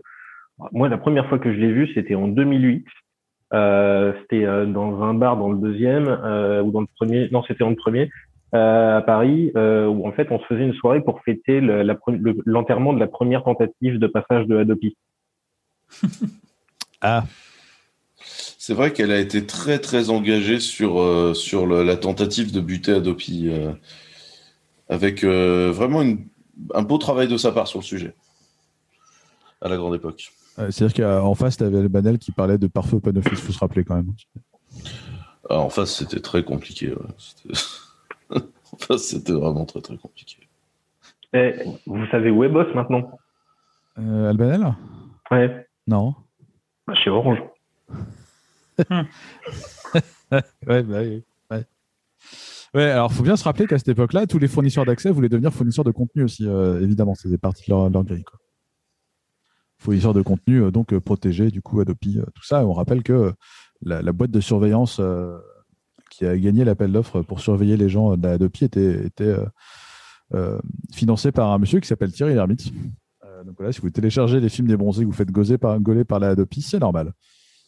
Donc la boîte qui s'appelle Trident Mediaguard. Et qui est nantaise. Et qui est nantaise et qui, à une époque, avait un gros problème de voisinage parce que ses bureaux étaient littéralement à côté de ceux de l'Alliance Libre à Nantes. Et je vais pas vous Ah. mentir, entre les mecs d'Alliance Libre et les mecs de TMG, l'ambiance était pas ouf, ouf. Ça doit être assez amusant. Ah ouais, il y avait, il y avait un couteau à côté, il y avait à côté un couteau tiré. Ouais. C'était, enfin, l'ambiance était vraiment dégueulasse. Bon, on va arrêter de se faire des copains. On va, on va passer quand même au lien suivant parce que là, on va vraiment déraper. Euh, je, Judu, euh, c'est un, une annonce euh, qui sera annoncée demain en fait. C'est ça, euh, une pré-annonce, on pourrait dire. Demain, OpenSSL annonce une mise à jour, la 1.1.1k, voilà, qui doit faire suivre à la 1.1.1 la lettre qui est avant K. J. J, ouais, c'est ça, merci. C'est, on est le soir, c'est compliqué. Et donc voilà, ils annoncent quand même euh, un fixe de sécurité. Euh, ils disent pas ce que c'est, mais ils disent que c'est high. En termes de problème de sécurité, c'est très élevé. Donc, si vous entendez ça dans les temps, euh, mettez à jour OpenSSL le plus vite possible. Enfin, à partir de demain, quoi. Dès que vous voyez que la 1.1.1k est disponible, euh, mettez à jour. Nous, a priori, ça va être euh, journée et soirée mise à jour et redéploiement demain. Ouais, ça sent la mise à jour OpenSSL. En plus, c'est toujours agréable. Tu dois recompiler tout le système. C'est un vrai bonheur à chaque fois. Donc voilà, si vous voyez vos applications Clever redémarrer demain, c'est normal, ne vous inquiétez pas. Oui, sachant que le demain risque d'être aujourd'hui, vu la complexitude euh, qu'on a aujourd'hui de montage et, et que t'es parti pour t'emmerder un peu sur le montage, euh, monsieur Doguin. Je vois pas de quoi vous ça. parlez. Donc oui, le 25, on est le 25 demain Nous sommes Le 25 le- mars le 2021. 24. Voilà. Et, et c'est le moment de, de vous dire que Rust LS, c'est quand même vraiment mieux. On dit Russell. Euh, Ok. Également un lien de Julien Durillon. Absolument. Euh, une, une- une grande nouvelle euh, pour Une tous les, nouvelle. utilisateurs d'SQLite euh, qui n'aura pas être une base de données embarquée. Euh, Alléluia, comme on dit dans certains milieux. SQL, SQLite, je ne sais pas trop comment ça se dit, on va dire SQLite, euh, 3.35 est sorti avec un certain nombre de nouveautés. Genre essentiellement, il y a quatre nouveaux trucs. Euh, il y a des nouvelles enfin y a des fonctions mathématiques. On peut faire euh, des racines carrées, des logs, des, puissances, euh, des cosinus. Enfin, ils ont implémenté plein de fonctions mathématiques. Voilà, ça c'est pas trop le truc qui m'intéresse le plus, en tout cas dans mon usage. Ils ont implémenté un truc intéressant qui est le mot-clé returning. En fait, quand vous faites du delete, du insert ou du update, vous pouvez demander à ce que votre requête d'update, en fait, enfin, dans les trois, on met à jour quelque chose, euh, vous retourne la nouvelle valeur. Et ça peut être intéressant quand vous avez des lignes, enfin des, des colonnes, des, des, des champs dans votre table que vous autogénérez. Et donc, comme ça, vous pouvez retourner directement les champs qui ont été générés euh, sans avoir à refaire une deuxième requête. Euh, Il y a des. Il y a des. Comment on appelle ça? Une façon d'optimiser les, les CTE, c'est les euh, Common Table Expression. Je ne sais pas si vous avez déjà fait, fait des requêtes SQL, mais en gros, vous pouvez faire with un nom as une requête et ensuite faire un select à partir du résultat de cette euh, requête. Donc ça vous permet de faire des requêtes. euh, voilà. Mais en fait, dans certains cas, si vous utilisiez plusieurs fois le, le nom, enfin le, la requête que vous aviez créée, là, votre Common Table Expression, euh, c'était recalculé à chaque fois par SQLite et avec un mot-clé qui s'appelle Materialized, vous pouvez euh, Ah, il va rester sur la stack, fois en fait. et ça va rester, voilà. Et comme ça, on fait qu'une seule fois la requête, surtout pour les grandes tables, c'est c'est mieux. Donc voilà, ça c'est pas mal côté pair. Et sinon, la grande nouveauté qui, moi, m'excite beaucoup, euh, c'est le fait de pouvoir supprimer une colonne dans une table. Je ne sais pas si vous avez déjà dû écrire des scripts d'évolution de votre DB, mais en fait, la, la création d'une... euh, enfin, quand on veut supprimer une colonne, on est obligé de créer une nouvelle table sans la colonne avec un nouveau nom, euh, de désactiver toutes les, toutes les options de, comment on appelle ça, de, de foreign key, de trucs comme ça, enfin tous les trucs qui vont vous empêcher de, qui sont censés vous empêcher de faire des bêtises. On désactive tout, on crée une nouvelle table euh, sans la colonne qu'on a envie d'enlever. On copie toutes les données dans, dans la nouvelle table. On supprime l'ancienne table, on renomme la nouvelle table euh, comme l'ancienne table et on réactive euh, tous les foreign keys, tous les. Ouais, c'est un petit peu relou quand même. Tous les, tous les checks. Et du coup, ça fait écrire des, des fichiers de migration de base de données énormes. Dès qu'on veut supprimer une colonne, en fait, euh, on est obligé de, voilà, de, de se taper énormément de, de SQL. Donc ça se fait à coup de copier-coller, à force, on prend l'habitude. Mais juste, voilà, le fait de pouvoir euh, supprimer une colonne quand on altère une table. Attends, juste, ce qui était marrant, c'était de dire que, genre, pendant longtemps, la, la vision était de dire, genre, SQLite s'appelle Lite pour une raison, genre, euh, cette fonction-là nous intéresse pas. À chaque fois, c'était la grande réponse de SQLite. Et, et peut-être quand même pour que les gens s'en rendent compte, parce qu'on parle de SQLite et les gens se disent, je m'en sers pas. Les, les gains que vous faites dans SQLite, notamment en perf, etc., vous allez euh, en général en bénéficier dans d'autres produits. Parce que SQLite est utilisé under the hood dans énormément de produits, y compris d'autres bases de données où souvent tu as des métadatas de stocker euh, Ouais. dans un SQLite euh, en local. C'est-à-dire que vous, vous utilisez un serveur de BDD euh, euh, XYZ et en fait derrière, il y a le moteur SQLite qui tourne. Donc en fait, vous vous en rendez pas compte, mais c'est quand même une librairie qui est utilisée low level par énormément de gens. Jean Open Concerto, par exemple. Par qui était un, qui ERP Concerto. euh, avec lequel je, je- je joue un peu et, euh, et- et du coup, ouais, c'est basé là-dessus. À mon, à grand désespoir. Et euh, si vous aviez prévu à un moment dans votre vie de vous dire on va sérialiser des trucs sur le disque, je vous conseille quand même de jeter un, un, un œil à, à SQLite. Ça vous évitera peut-être des problèmes d'écriture concurrente et trucs comme ça parce que ça le gère quand même beaucoup mieux que euh, deux de tes processus qui essayent d'écrire dans un fichier JSON par exemple. En même temps. Voilà. Est-ce que c'est mieux qu'HSQLDB? Euh, C'est différent parce qu'HSQLDB c'est pas du c'était pas plus du key value ou je confonds avec quelque chose? ah, Tu pouvais faire du SQL avec. hein. D'accord. Mais voilà, Euh, le drop bref. colonne, ils annoncent Sinon- que c'est long à faire comme opération parce qu'en fait, euh, ils réécrivent tout le En fichier. fait, il faut écrire le fichier en entier avec des trucs en c'est ouais, ça. Mais c'est plus court à écrire. Et en fait, normalement, on l'exécute qu'une seule fois, le delete colonne. C'est-à-dire qu'on a nos, comment on appelle ça, nos, nos migrations de DB. Et euh, on les exécute une fois et c'est fini, quoi. Mais c'est juste, faut savoir que ça va prendre un peu de temps à ce moment-là.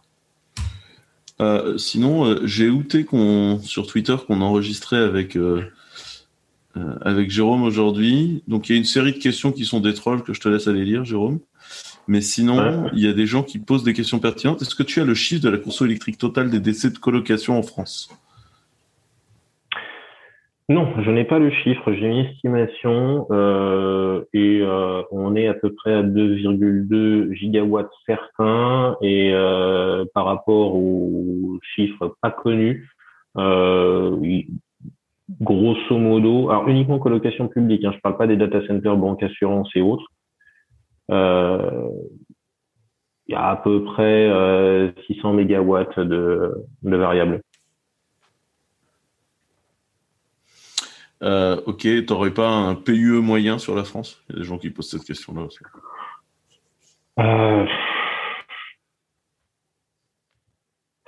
Non, trop compliqué. Non, mais en moi fait, aussi, je le- pense que c'est pas possible. Non, non, non, c'est en pas possible. non, puis c'est- pas forcément une valeur qui est hyper intéressante.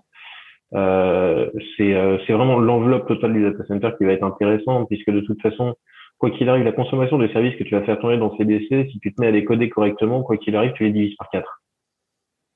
Le, le plus gros problème aujourd'hui, il n'est pas dans, euh, dans l'efficacité de l'infrastructure, il est dans l'efficacité du service. Euh, le, la bande passante et le compute gaspillé par des mecs qui écrivent des requêtes imbriquées dans des requêtes avec des ORM qui vont tout charger en RAM euh, ou euh, qui vont faire des pages bourrées d'animations, de scripts et de CSS pas, minimi, pas mini- minifiés, pardon, euh, et, qui tu retrouves avec des pages web de 20 à 80 mégas, euh, c'est ça qui fait euh, le, le gaspillage énergétique. C'est pas les les 5% que tu vas gagner euh, sur euh, sur un PUE sur lequel tu vas devoir investir quelques millions.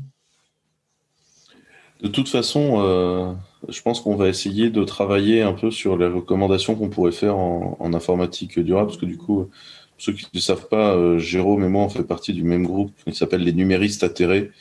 On est assez atterrés par un certain nombre de choses qui se décident aujourd'hui, et notamment la volonté euh, de créer de la bureaucratie verte euh, tous les coins de rue euh, pour soi-disant économiser de l'énergie, alors que les mecs en gâchent parce qu'ils comprennent absolument pas de quoi ça parle. C'est le problème de mettre des sociologues au lieu des techniques à gérer des sujets quand même. Et du coup. Euh... Ah, les sociologues sans technique, tu vois. Ne dis pas qu'il faut pas du tout de sociologue, c'est de pas avoir du tout de technique, ce qui est, ce qui est encore plus chou, quoi.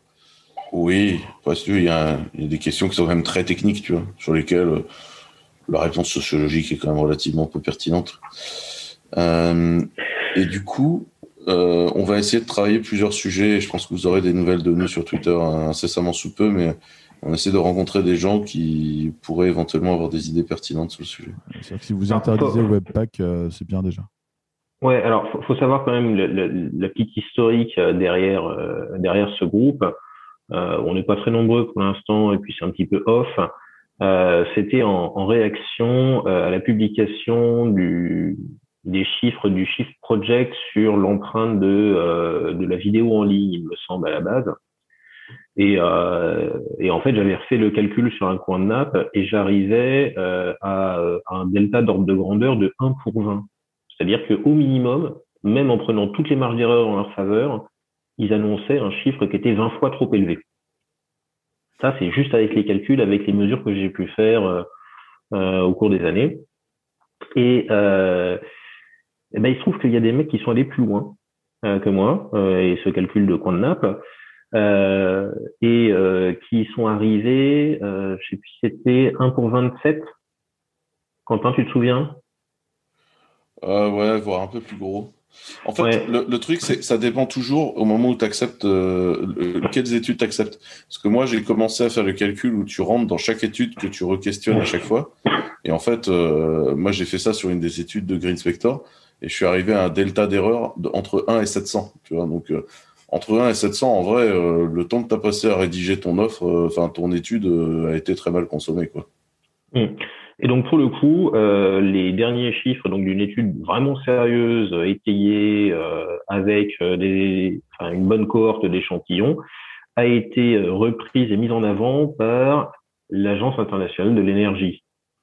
Donc pas vraiment d'étanche. Et donc en fait, on a un think tank qui peut être très pertinent sur certains sujets, hein, euh, donc sur des, des relations énergie et climat, euh, qui, est, qui a fait une petite excursion sur le numérique, un sujet sur lequel il n'avait aucune compétence, qui a dit des absurdités, et mais des absurdités sur un sujet qui se trouve être le véhicule de la plupart des opinions et diffusions de ce genre d'informations. Et donc, en fait, ils ont tellement buzzé là-dessus qu'ils ont été repris, cités et qui se sont vus commanditer d'autres rapports liés au numérique.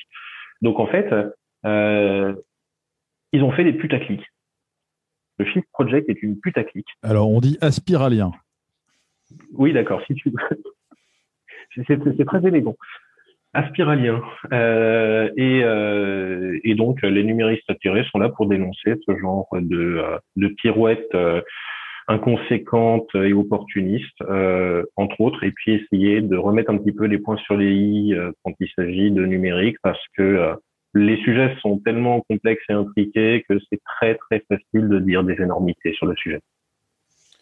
Tout en ayant des forts impacts sociétaux, hein, parce que c'est derrière ce genre de ce genre de d'études qui sont complètement inconséquentes sur le, poids de la data et du transfert de données sur le réseau euh, euh, dans la consommation énergétique, hein, qui n'a, enfin, c'est des études qui sincèrement n'ont absolument aucun espèce de sens en fait, euh, derrière ces études-là, euh, arrivent des sénateurs, et même pas du sénateur euh, écolo mordicus, le couteau entre les dents. Hein. On vous parle de sénateurs LR Bontin, tout ce qu'il y a de plus normaux, qui viennent vous proposer la fin des forfaits illimités en mobile au nom de ça. Et ça, vous imaginez bien qu'à ce moment-là, aucun opérateur parmi les quatre gros opérateurs a été gueulé. Hein. Euh, tout le monde se disait bah tiens on va peut-être pouvoir les retaxer comme des salopios euh, au niveau de la data mobile parce que euh, on te dit ça va être écolo de limiter la data alors qu'on le sait tous aujourd'hui l'écologique c'est le premier secteur de transfert carbone des autres industries vers nous et c'est complètement incroyable donc les numéristes atterrés en fait ils existent pour pour dire attendez est-ce qu'on peut avoir des points de vue d'ingénieurs sur des sujets de ce type-là et essayer de se poser. Donc n'hésitez pas à contacter Jérôme ou moi si c'est l'initiative d'essayer de remettre un peu d'ingénierie au sein de l'optimisation écologique nécessaire euh, de nos métiers et d'autres métiers euh, vous intéresse parce que on essaie de réfléchir à comment on pourrait aider des gens à faire des études plus cohérentes parce que c'est facile de dire attendez votre étude n'a aucun sens c'est plus difficile de trouver des chiffres et peut-être qu'il faut étayer le fait que parfois trouver un chiffre n'est pas la bonne option vous lancez dans, un combat qui se bat contre le, sensationnalisme, parce que c'est vraiment ça le souci. Les gens annoncent des trucs, et euh, comme on disait tout à l'heure, c'est vraiment très euh, axé sur euh, shame, shame, shame. vous, les gens en bout de chaîne, devriez avoir honte de consommer autant. Et, ça, et de fait, attaquer ce credo-là, ça donne du sensationnalisme. Et une fois que c'est dit, c'est hyper dur de revenir en arrière. Tu vois, le Shift Project s'est excusé, mais en fait, on se recogne. Ça a été... Oui, non, mais attends, ils, nous l'ont fait à la octave en mode euh, oui, on a fait une petite boulette, on est désolé, on va corriger. Et puis en fait, l'énorme boulette qu'il y a derrière, bah, elle est, trop tard. avec les squelettes dans le placard. Voilà. Mais c'est trop tard. En euh, C'est toute la problématique de ces trucs-là. Et c'est une problématique politique que tout, le monde, enfin, que, que tu as dans tous les systèmes politiques. C'est-à-dire qu'une fois que tu as sorti une connerie euh, énorme, ça va être repris et euh, ça va te demander un effort, une quantité d'efforts pour annuler ça, euh, délirante. Ouais, et puis après, il y a un autre truc, c'est qu'une partie des écologistes aujourd'hui, ils sont plus gayeistes qu'écologiques. Et euh, la réalité, c'est que ces gens-là, ils ont une vision du marché. Si tu veux, c'est des gens où aujourd'hui, leur vision est de dire il faut faire moins et en fait euh, c'est une façon déguisée de faire des réactionnaires. en fait la, grande question chez ouais, attends, euh, euh, traiter les décroissants de gaïaïstes, c'est du sensationnalisme aussi. Il faut se détendre un peu. Hein.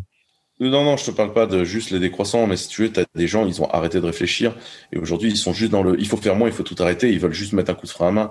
Et en fait, si tu veux, tu as, un moment, tu as, as, des sujets chez ELV où la question elle est est-ce qu'on est juste des réacs et on est anti-tout ou est-ce qu'on veut vivre sur la planète à 7 milliards? Et je suis désolé, mais c'est pas du tout la même question. Euh, tu vois, et trouver un moyen d'optimiser la planète à 7 milliards, ça va nous demander un peu de tech. Oui, et puis de la tech, pour le coup, parfois à des endroits euh, où elle est, euh, on sait très bien qu'elle ne sera pas acceptée. Regarde, parmi les nouvelles du jour, on a l'incendiaire de d'un pylône mobile qui s'est vu placé sous bracelet électronique. Hein? Bah oui, il a été condamné à un enferme, peine aménagée, bracelet électronique. Ça va lui faire mal. Ouais. Euh, bref, on s'éloigne un peu du sujet. Euh, j'imagine qu'il y aura plein de, podcasts euh, numéristes atterrés. voilà, c'est, peut-être que vous devriez vous lancer là-dedans. nous, on continue sur le message à caractère informatique et on passe au lien suivant. Euh, c'est un lien Rust. Surprise. Euh, en gros, il y a eu un draft qui a été fait par 1, 2, 3, 4, 5, 6, 6 devs du kernel.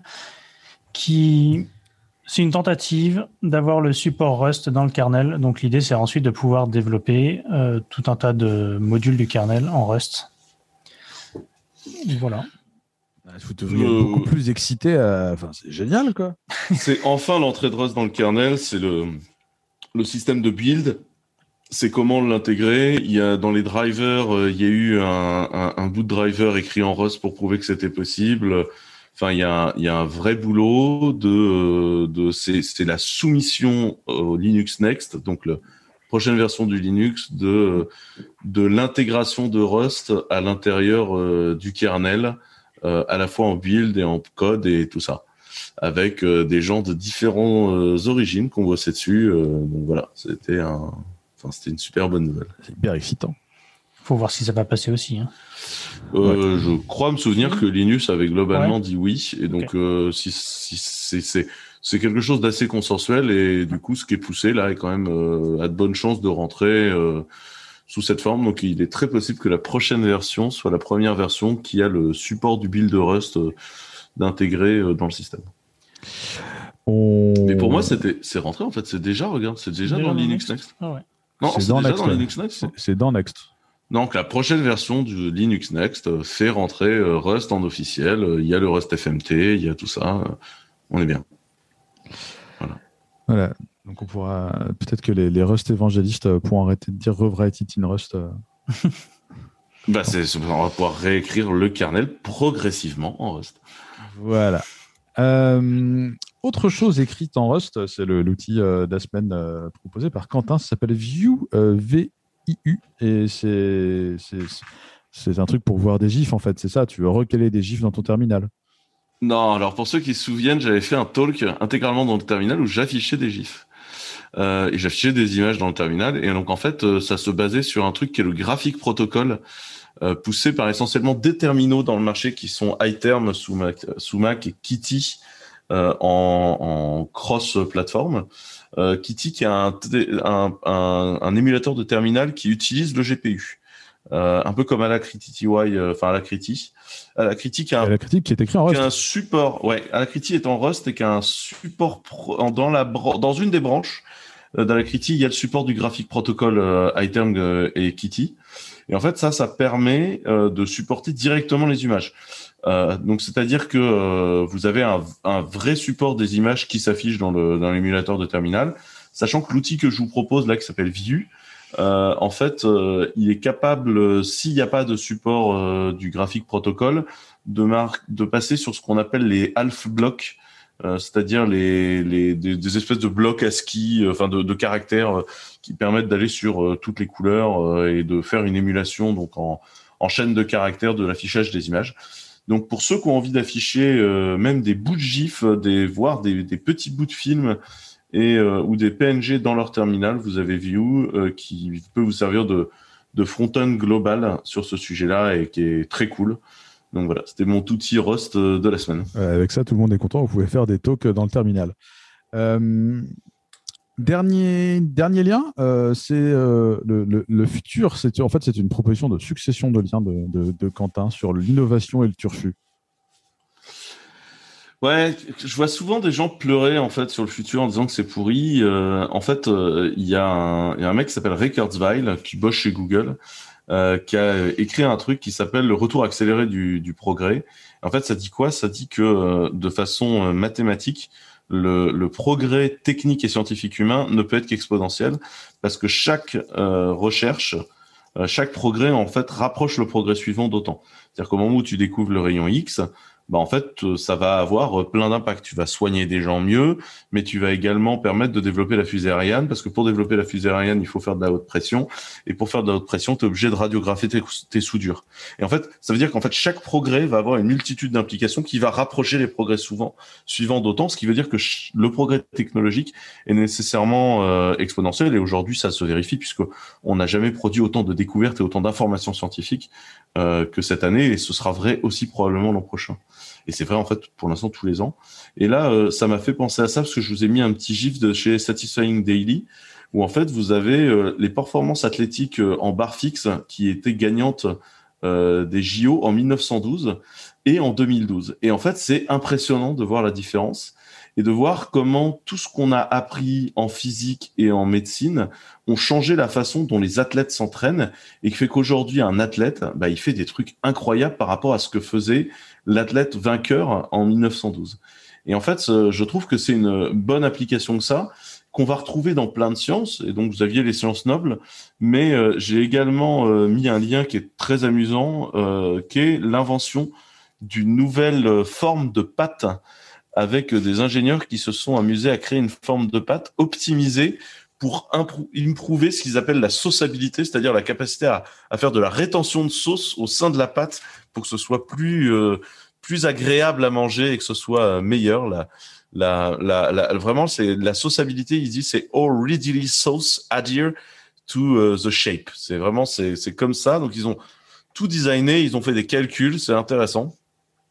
Et du coup, je vous ai mis ce lien qui était une qui était une connerie, mais en fait, ça prouve que chaque découverte scientifique, tu peux l'appliquer à des, des, milliers de choses qui peuvent euh, improver la vie de tout le monde. Et je trouve que c'est un, c'est, c'est, c'est la grande loi. Et donc, euh, bah, n'hésitez pas euh, à chaque fois que vous apprenez un nouveau truc, euh, à l'appliquer à, à, un maximum de choses.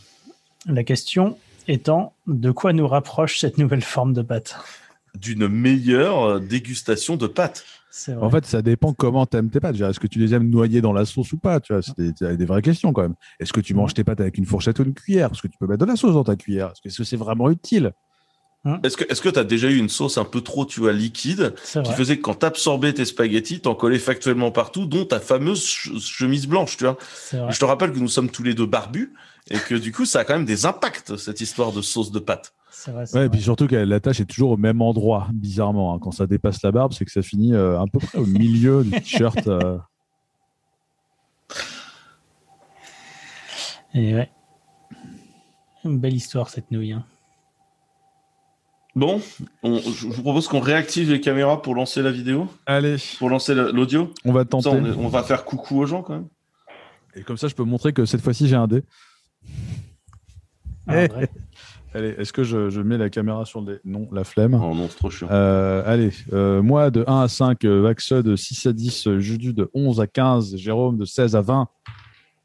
Et J'ai fait 11, c'est donc Julien Durillon. Ouh, en ce moment, je gagne beaucoup, je trouve.